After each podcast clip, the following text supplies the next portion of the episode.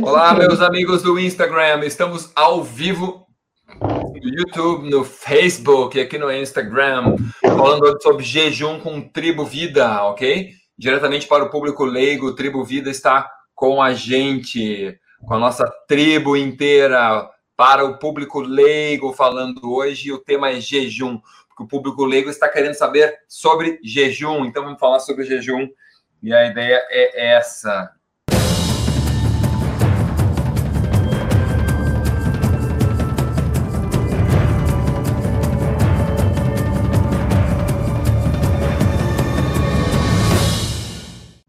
Então, vou chamar aqui a Giza. Aí sim! Agora deu. Aí Agora funciona. Perfeito. Se não é tu de dono do troço, o troço não funciona, Gabriel. É assim? É, cara, eles não querem que eu seja convidado por ninguém, então, é isso.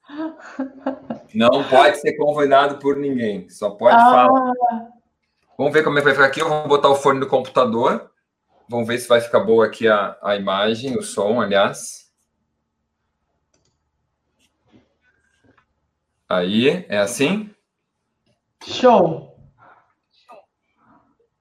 Como é que está o áudio, gente? Falando todos aí. Aqui para mim está tudo ótimo, está tranquilo, Aqui perfeito. Também. também aí? Beleza. Acho que agora está tudo certo, né? Beleza, Gabriel. Fala uma coisa para nós. É, tem diferença entre jejum e restrição calórica? Sim. É, a restrição calórica, ela é uma forma, assim, qual que é a diferença básica, tá? O jejum pode ter ou não ter restrição calórica.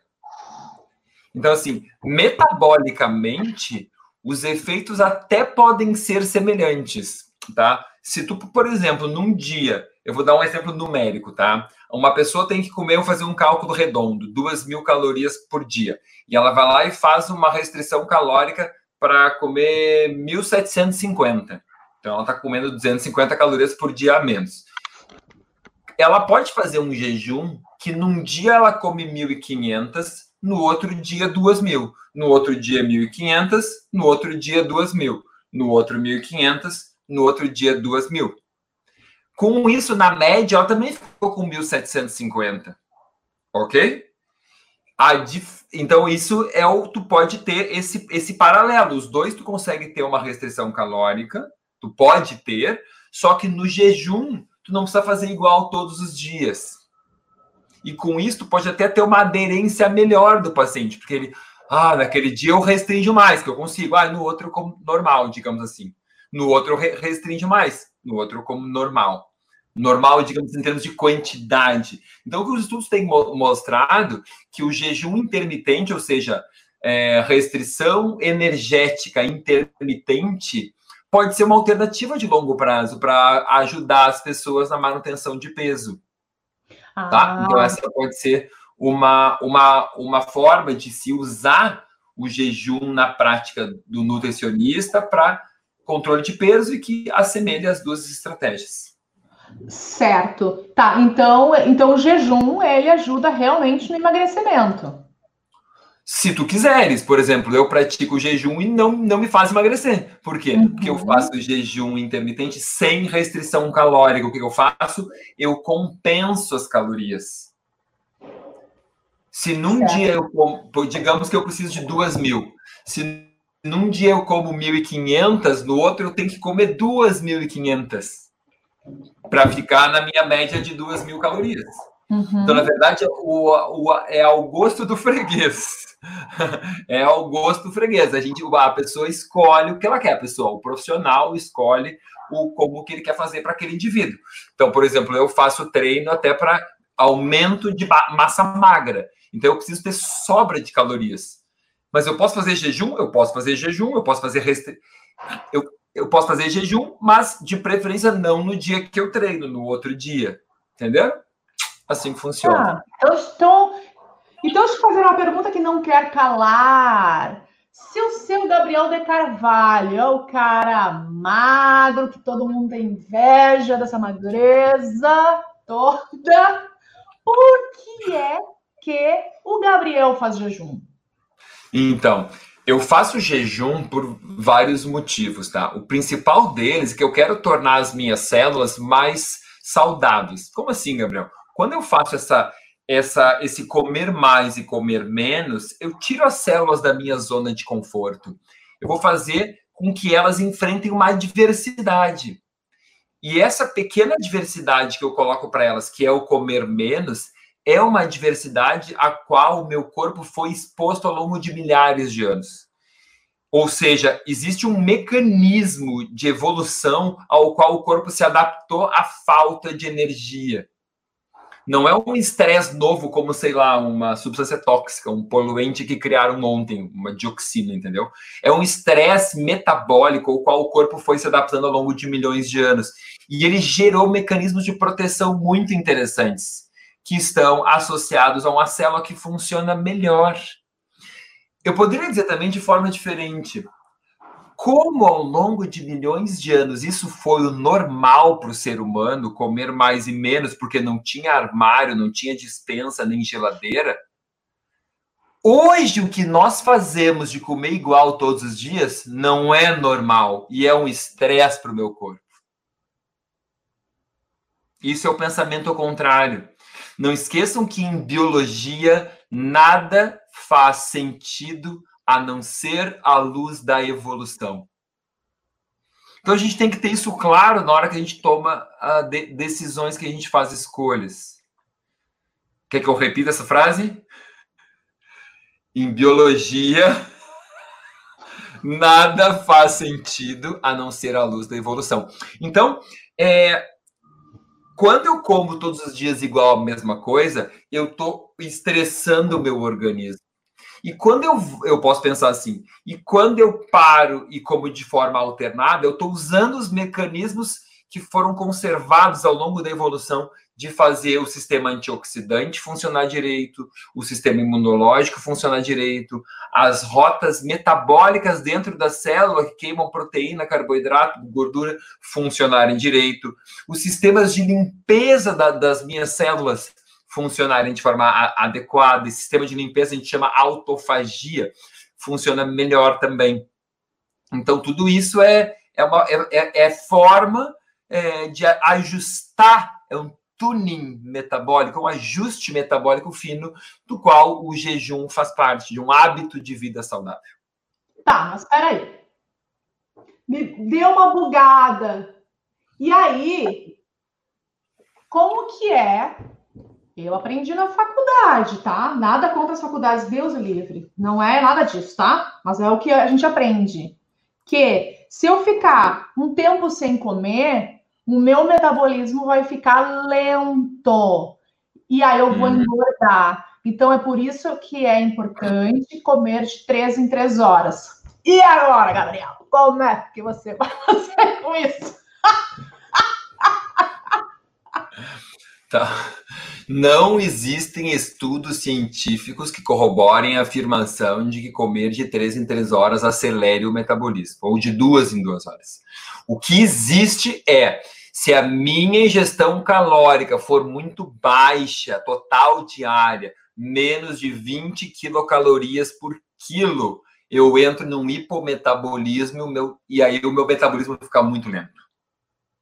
Mas o intervalo entre as refeições não tem impacto nisso, porque isso começa a contar depois de 24 horas. Eu tenho que estar mais de um dia comendo assim pouquinho ou sem comer para o meu metabolismo ficar alterado. Então, depois de duas horas, o meu corpo não sabe ainda, precisa de mais tempo de falta para ele começar a desacelerar.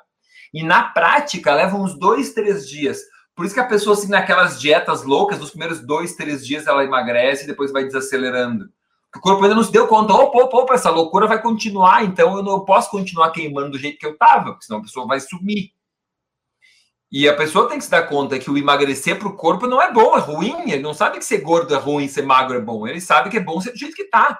E se a pessoa não está comendo, é porque acabou a comida. Nossa. É porque entrou um tufão, um vendaval, um ciclone, levou todas as árvores que tinham na frente da, da caverna, os bichos fugiram, morreram com lava vulcânica e a tempestade e não tem comida.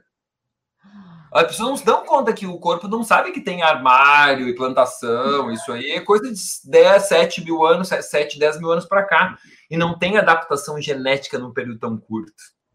Então a brincadeira é muito longa. As adaptações genéticas levam em média 50 mil anos para acontecer. Então é uma coisa profunda mesmo. Sim, é, é, é profundo. Agora tu faz eu lembrar das mitocôndrias mimadas, tu falando isso, né? Te lembra uma vez que tu entrou no meu carro, eu te peguei no aeroporto, que a gente, eu, a gente queria se reunir, a gente não estava conseguindo. Eu pensei, cara, eu te pego no aeroporto, a gente conversa, leva tua casa e a gente conversa nesse meio do caminho. E tinha cheio de gasolina no meu carro. Aham, uhum, me lembrei. cheio de gasolina. Tu entrou, olha as mitocôndrias, Sempre quando eu falo mitocôndrias mimadas, eu lembro dessa cena de tu achando ruim o cheiro de gasolina do carro e com medo das mitocôndrias. Tava intoxicando minhas mitocôndrias, caraca. Ai, ai. Tava Bom, muito tempo com aquele cheiro de gasolina, hein? Gente, eu nem sentia o cheiro de gasolina. Sentia. Ah, as pessoas acham que é porque é fácil, né? Assim, não, o carro tinha cheiro de gasolina naquela época, gente. Isso faz alguns anos, mas, né? É o que é, né? Era o que dava.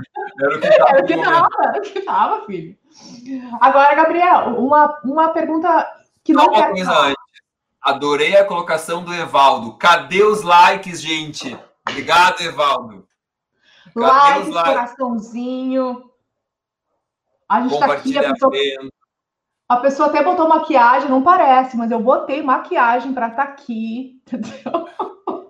Quem é que não deu like? Quem é que não segue o nosso canal do YouTube ainda? Quem não deu like, fala, fala, acusa quem não deu like, acusa. entrega outro, entrega. Fulano deu like. Gabriel, beleza. Uh, a gente tentar fazer cara de séria para as pessoas acharem que eu sou séria, né? Senão. Vai, vai, vai. Ó, uh, eu, eu vi uma pergunta ali sobre, ah, eu tenho determinada doença, eu só não lembro mais qual foi a doença que a pessoa falou que tinha, tá. Eu posso fazer jejum? Então, essa é a pergunta. Jejum é para todo mundo? Não, jejum não é para todo mundo. Eu vou dizer aqui quais são as contraindicações de jejum, tá? Primeira contraindicação é gestação, tá? Uh, ninguém sabe ao certo se pode ter um efeito bom ou ruim.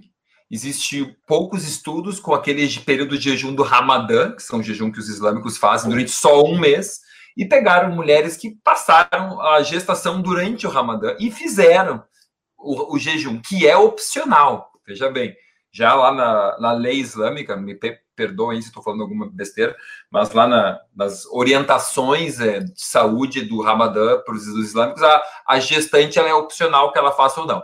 Então, veja, não, lá não é contraindicado. E algumas fizeram, eles acompanharam e não deu nenhuma diferença naquelas mulheres que fizeram algum jejum durante a sua gestação, ok? Bom, mas não é indicado, porque não tem, não, não, é um, não tem um, metabolicamente algum benefício que a gente imagine que tem, que possa ter, tá? Bom, então a primeira coisa é gestação. Segunda contraindicação possível é compulsão alimentar. E não é pessoa, ah, eu sou compulsiva. Não, pessoas que têm diagnóstico psicológico ou psiquiátrico de compulsão alimentar. Bind eating. Pessoas com bulimia, por exemplo, tá? que comem grandes volumes e provocam vômito depois. Essas pessoas podem ter esse comer compulsivo disparado, tá? Na minha prática clínica, eu não tenho pacientes com bulimia. Eu tenho aquelas que dizem que tem uma compulsãozinha. Nenhuma delas disse, ah, passei a ter mais por causa do jejum. Eu nunca tive um caso mas também não são a maioria, tá? Uh, são raras pa pacientes com esse, com, essa, com esse diagnóstico. Terceira contraindicação é diabetes tipo 1. Diabetes tipo 1, aqueles que usam insulina. Então, isso também é uma contraindicação. Por quê? Porque essa pessoa, ela até pode fazer, só que ela tem que saber lidar muito bem com a sua insulina e com o monitoramento da sua glicose. Se ela tiver essa habilidade, ela mede, monitoriza a glicose, de repente tem aquele sensor implantado, né? E, e é, tem muita cancha de muitos anos de prática, talvez ela possa fazer.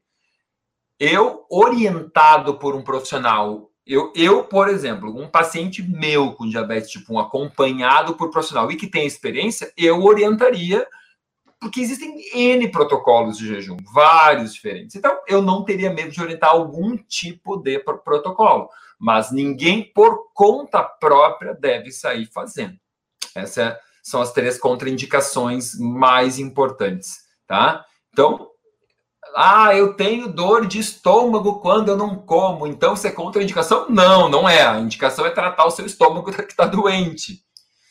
Ou eu tenho tontura e tenho náusea quando eu não como, então é contraindicação? Não, não é. Você tem que tratar a base. A questão é que jejum para essas pessoas não é a primeira coisa para ser feita. Essas pessoas têm outras coisas para arrumar antes. Isso é importante elas entenderem. É, tem que ir numa ordem, é escalonando. Não é assim, jejum trata tudo, cura tudo. É parte de uma estratégia de tratamento. Nada, né? Aliás, não é uma coisa só, é um movimento que tu faz que vai mudar tudo, né? São passos, isso é uma coisa muito importante de falar. Ou seja, não é só o jejum, são outras coisas também. Mas o jejum é uma excelente ferramenta para claro. inserir também, né? E claro, a gente está aqui falando muito com o público leigo, então a gente está dando algumas pequenas orientações, né, Gabriel? Mas sempre deixando muito claro que é, é importante mesmo ele ter o seu profissional, né? Preferencialmente que seja da nutrição funcional, né? Para ajudá-lo e apoiar nisso, né? Nessa inserção do jejum e na melhor forma de fazer, né, Gabriel? Com certeza absoluta. Principalmente se a pessoa tem patologias, né? Exatamente. É, Beleza. Então, quando tu fala em jejum intermitente, o que, que é considerado jejum, Gabriel? A partir de quanto tempo, sem comer nada, que eu tô em jejum? Que é o jejum uh, intermitente. Tá, primeiro, a partir de 12 horas sem se alimentar é considerado jejum. Tá. Ah, na verdade, se tu for num laboratório fazer um exame, eles vão te dizer assim: jejum de 6 horas. É. Se tu tá sem comer às 6 horas, tu tá em jejum às 6 horas. Se tu tá sem comer às 8 horas, tu tá em jejum às 8 horas. Mas metabolicamente isso não tem benefício nenhum. É só essa a diferença. O que eu quero dizer eu comi agora e daqui a uma hora eu não comi ainda, aí não é jejum, eu tô no estado pós-refeição. Uhum. Duas, três, quatro horas é o meu pós-refeição, pós-prandial, como a gente chama. A partir de quatro horas, aí já começa a entrar em jejum. Por isso aquela história do comer de três em três horas, paraná, quatro horas no máximo, paraná, porque aí já começa, já acaba aquilo que tu comeu, foi digerido, foi absorvido, e o corpo já está pronto para receber mais. Uhum. Né? Conforme tá. que tu comeu, pode sumir em duas horas. Se tu comeu carne, vai ficar quatro horas até. Se tu comeu só uma banana, duas horas, uma hora, acabou. Entendeu? Certo. Então, o jejum intermitente é onde eu fico em períodos alimentadas e períodos em jejum, que tem que ser pelo menos de 12 horas. Isso. E é importante dizer jejum. O que, que a gente fala quando fala jejum intermitente? Existe o jejum intermitente, existe a restrição energética intermitente. Deixa claro, em geral a gente fala jejum intermitente mas a gente está querendo dizer restrição energética intermitente, que é o mais correto. Só que como é tão comprido, as pessoas abreviam e falam jejum. Uh, então, jejum significa não comer nada. Intermitente é de forma alternada. Uhum. Então, eu posso ter um não comer nada de forma alternada, ou seja, eu não como nada na segunda, na terça eu como, não como nada quarta, na quinta eu como, não como nada na, na sexta. Isso é um jejum intermitente. Se eu faço aquilo que eu expliquei antes, um dia eu como duas mil calorias, no outro mil, no outro duas mil, no outro mil, no outro duas mil, no outro mil, estou fazendo uma restrição energética intermitente. Uhum. Vejam que aqui eu não estou nem citando o tempo, se eu estou a 12, 18 horas sem comer, ou 16. Junto com esses protocolos, aí pode ser, eu posso comer com qualquer, uh, com qualquer deficiência de calorias, eu posso fazer 12 horas comendo, 12 horas não comendo. Eu posso fazer 14 horas não comendo e, portanto, 10 horas comendo. Eu posso fazer 16 e 8. E aí são diferentes estratégias com diferentes quantidades de calorias que eu posso aumentar ou diminuir. Só para as pessoas entenderem que não existe uma forma e não existe a melhor forma. Essa é uma pergunta, ah, mas qual o melhor? O me a melhor forma é aquela que o teu corpo não está acostumado. Esse é o segredo do negócio. Cada vez que o teu corpo se acostuma e fica fácil, tem que trocar de novo. Perfeito. Porque o sentido todo é esse, é não deixar o corpo se adaptar e tirar o corpo da zona de conforto. Então, ah, eu. E aí, a, e as pessoas, o mais incrível é que tem alguns sites, alguns blogs e alguns instas, e eu vi esses dias um post que dizia assim: é, eu, não, eu não lembro direito como é que era, mas era uma coisa em inglês que dizia assim: 14 horas de jejum iniciante, 16 horas melhor, 18 horas, uau, é, é, parabéns, 20 horas guerreiro, warrior, estava assim, sabe? Esse cara parece que é quanto mais melhor, sabe? E não é assim, quanto mais me melhor. Essa é uma ideia falsa, tipo assim, quanto mais difícil, mais punk eu sou. Sabe? E isso é uma ideia falsa, é uma ideia de querer é, criar uma escala de grandeza. Quanto mais tu suporta a dificuldade, pior tu é, é o cara mais, mais mal que tem, mais difícil, entendeu? mais benefício para o teu corpo. Não é assim. Porque uma vez que tu tiver. É bom quando não tá adaptado. Mas na hora que tu te acostumar, não tá, não tá bom mais. Então, claro que é muito mais difícil eu me acostumar com 20 horas, é muito mais difícil eu me acostumar a ficar todos os dias sem comer 20 horas, mas eventualmente, dali a 3, 4 meses, tu vai estar adaptado àquilo. E aí tu tem que mudar de novo. Uhum. em geral, a cada três meses tem que mudar as estratégias. Ou, como eu faço, e eu mudo sempre. Mas é óbvio, eu domino o tema, porque eu estudei isso profundamente. Claro. Então, não tem uma forma que eu faço, eu vou mudando a forma sempre. Certo. E, e, e Gabriel, essa pessoa, então, ela começa a fazer esse jejum, tá? É, o que, é importante depois na hora de quebrar o jejum? O que, que ela, o que, que é importante ela levar em consideração? Uh, a primeira, o que eu acho mais, quando tu quebra o jejum, tu pode quebrar o jejum. Ah, bom, água e chás e café são liberados sempre. Né? Eu, em geral, uso açúcar, água. Né, o adoçante. Sim, sem açúcar nem adoçante. Então, em geral, eu uso água, chás e cafés, tá? Eu, água ou chás, desculpa, café eu não uso. Uh, então, essa é a primeira coisa.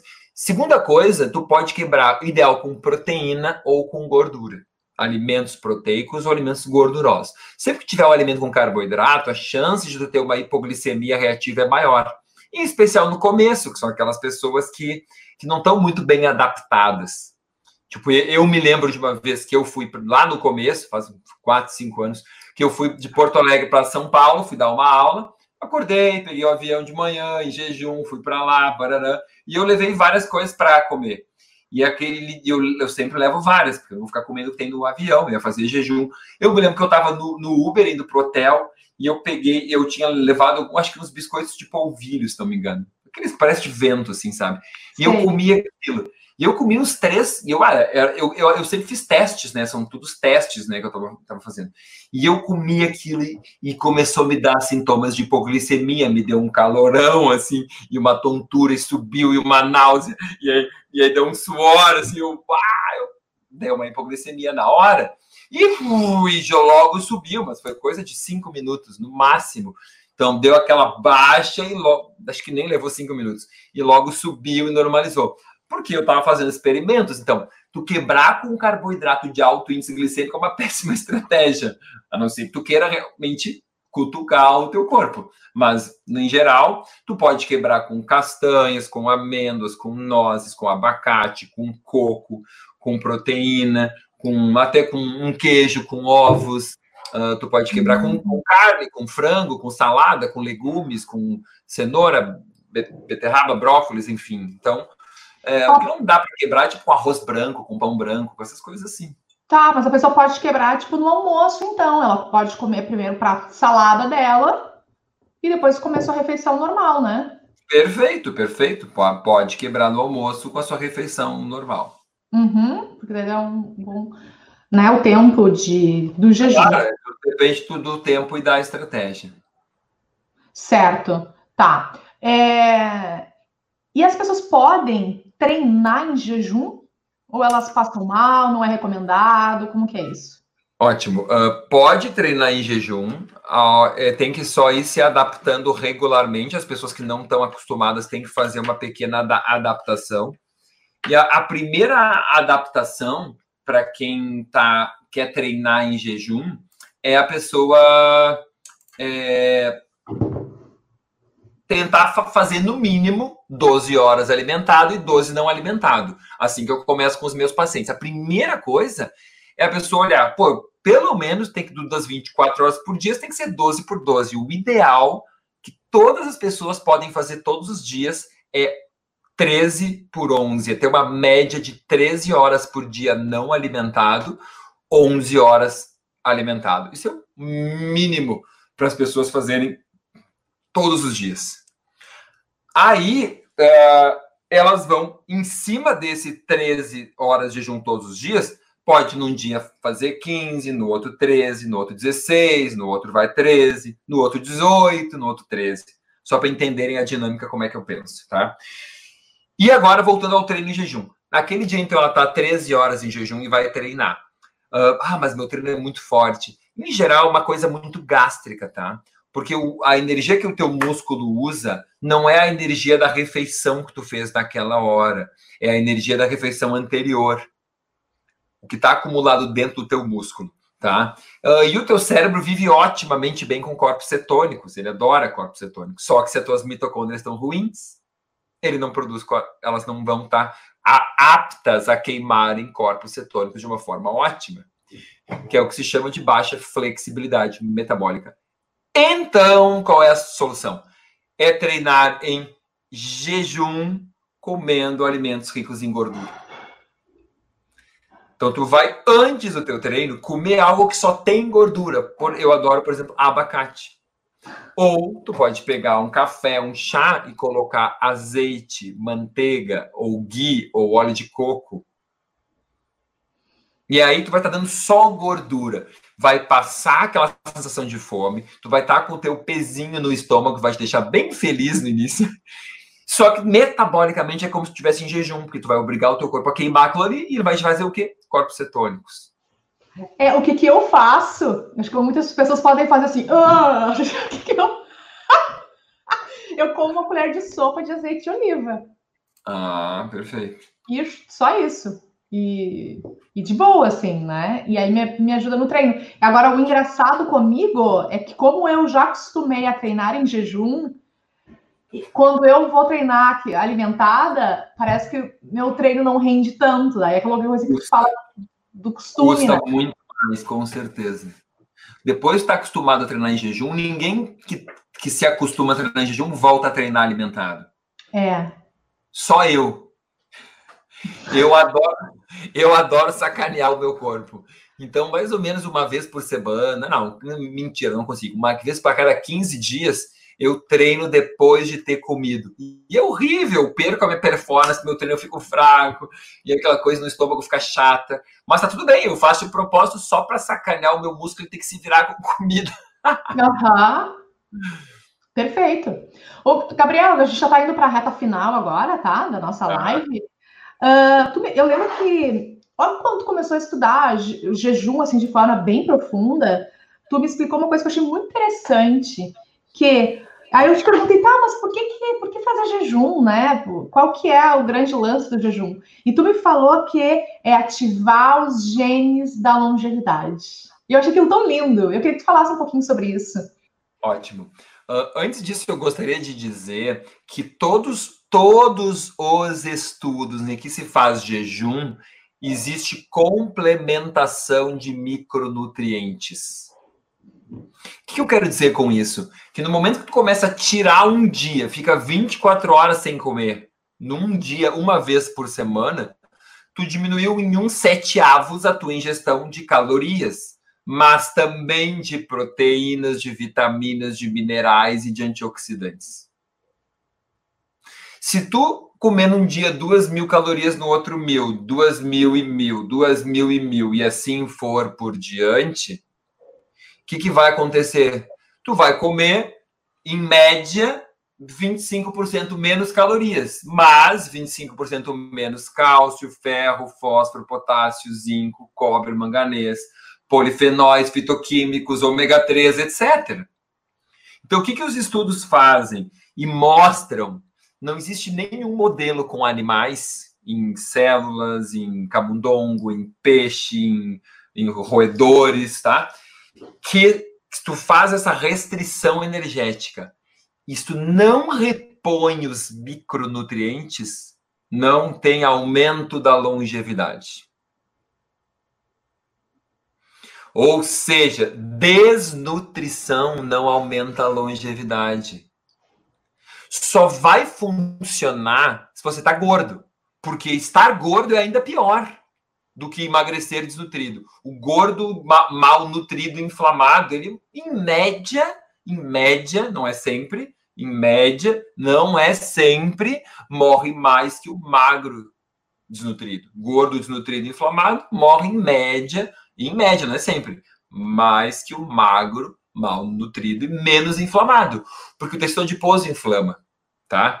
Dito isso, o jejum aumenta a expressão de genes de longevidade quando nós estamos bem nutridos em termos de micronutrientes. Porque a gente tem que precisar de zinco, de cobre, de manganês, de selênio, de ferro para aumentar a expressão desses genes de longevidade que protegem o nosso DNA, que regeneram o nosso DNA, que aumentam a detoxificação de poluentes ou a desintoxicação de poluentes, ok? Que geram limpeza das nossas células, que otimizam a, a regeneração das células imunológicas. Então, são várias coisas que se alteram em, benefício da pessoa que tem essa atitude do, da restrição energética intermitente. Eu, restrição energética intermitente é comer mais num dia e menos no outro, mais num dia e menos no outro. E nisso, essa questão de diminuir o tempo ajuda muito, porque os estudos mostram que a pessoa não consegue compensar. Se ela só tem 8 horas por dia para comer e 16 que ela não pode, ela em geral não consegue tocar todas as calorias que ela precisa ali dentro. E é mais fácil ela comer menos em menos tempo. Por quê?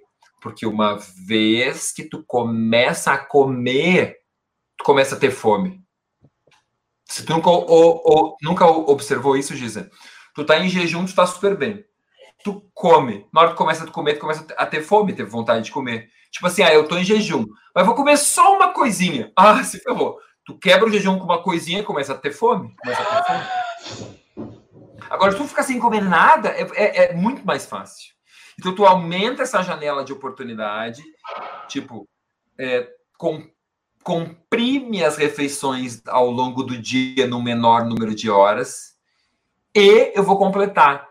A estratégia mais importante é antecipar o jantar.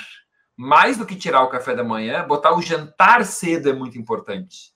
E aí tu aumenta essas horas, começa lá às 19 horas e vai até o café da manhã ou o lanche da manhã no, no, no dia seguinte ou até o almoço, aí tu vê conforme é o, o sistema que a gente vai utilizar em cada momento, de forma rotacionada. Isso. Então o pessoal está falando muito aqui, ah, mas então tem que suplementar, para Então é exatamente isso que o Gabriel falou. A gente está trazendo essa informação aqui para vocês, para o público leigo também, mas é, justamente a gente não quer que vocês fiquem, fiquem fazendo as coisas sozinhos. Então, neste caso, é importante sim ter o acompanhamento de um profissional. Ah, mas eu quero consultar com o Gabriel, tem que ser o Gabriel. O Gabriel não dá conta, gente, de, de atender todo mundo. Então, mas olha que legal que a gente fez. Porque a gente pensa em vocês. Nós criamos um, uma página onde a gente lá tem, indica, recomenda alguns dos alunos do Gabriel que se formaram com ele, fizeram uma prova e passaram na prova. Por essa razão, essas pessoas estão lá. Então, se vocês querem um profissional para ajudar vocês e não estão encontrando, vai lá, gabrieldecarvalho.com.br barra profissionais, que tem alguns alunos nossos lá, então, nesse site, tá? Legal? pessoal. Mas as pessoas podem começar a fazer essa brincadeira, né? Mas é importante mesmo a suplementação para a pessoa não ficar desnutrida, como tu disse, né, Gabriel? Exatamente, isso é bem importante. Tá, beleza. Tem mais alguma coisa importante que tu gostaria de falar aqui sobre o jejum para finalizar?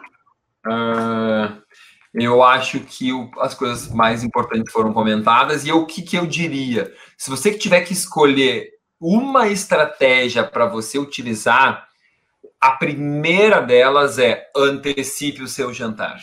Primeira coisa. Primeira coisa, tem que fazer uma coisa, tá? Primeira é antecipe o seu jantar. Eu tenho feito isso já. Aê! Quanto eu tava mais... jantando às nove e meia. Como? Eu tava jantando às nove e meia. Tu me ensinou que tinha que jantar mais cedo. Hoje, seis e meia, sete horas, eu já tô jantada. Uau, que espetáculo. Que espetáculo. Uh, então, primeira coisa é jantar cedo. Segundo, então, se você jantar às 19 horas, 19h30, quando chegar às 7 e meia da manhã, fechou do, do, 12 horas. Quando fechou 8 e meia da manhã, são 13 horas. Então, das 19 horas da noite às 8 da manhã, já tem as tuas 13 horas. E tu tá num horário bem adequado para começar a comer de novo. Só isso vai ser de grande benefício à tua saúde. Você quer mais? Você pode deixar o jantar ainda mais cedo e botar o pro lanche da manhã. É uma estratégia. Você quer mais? Tem estudos que o jantar foi às quatro da tarde. Então, a pessoa praticamente terminou de comer na hora do lanche. E esses são os estudos mais incríveis. Uau. Que é um tipo de jejum que chama dieta de tempo restrito. Os benefícios são incríveis, tá? Então, assim, existem muitas formas de ter benefício. Mas a primeira e mais importante é jantar cedo. A segunda é, então, ter essas 13 horas. E a terceira é comer mais no menos, ou, ou assim, normal num dia e menos no outro. Normal num dia e menos no outro. E aí você tem essa intermitência. Ok? Não se apegue apenas às horas, se apegue a todos esses fatores e a qualidade da sua alimentação nesse período também. Ok? Era isso. Perfeito. Deixa eu fazer um pedido aqui para as pessoas antes da gente terminar a live. Primeiro eu quero que vocês façam uma coisa e depois eu vou explicar por quê, tá? Agora eu vou pedir para vocês printar a tela aqui minha e do Gabriel, que está no Instagram ou no YouTube. Printa a tela. Ah, Gabriel. Pose pro print. Printem. E pose. E printaram? Beleza.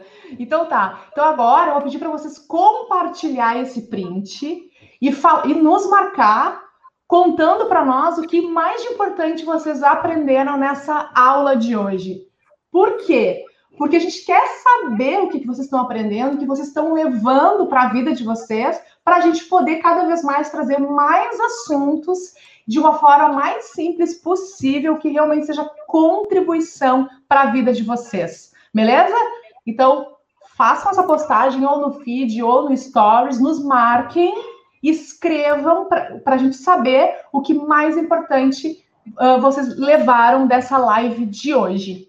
Tá bom? Perfeito. Combinado. Gabriel, muito obrigada pelo teu tempo. A gente sabe que o teu tempo é super corrido. Tu fica aqui toda segunda-feira com a gente. É muito rico isso para nós. Obrigada de verdade pela pessoa que tu é. É uma honra te ter aqui nesse período aqui conversando com a gente sobre esses assuntos. Muito obrigada. É com muito amor que eu venho aqui para poder dar essa contribuição para a população, para que todos tenham acesso à informação de qualidade científica, segura e que façam bom uso dela. Obrigada, gratidão, pessoal. Gratidão às pessoas que estiveram aqui com a gente durante esse tempo. Tchau. Tchau, gente.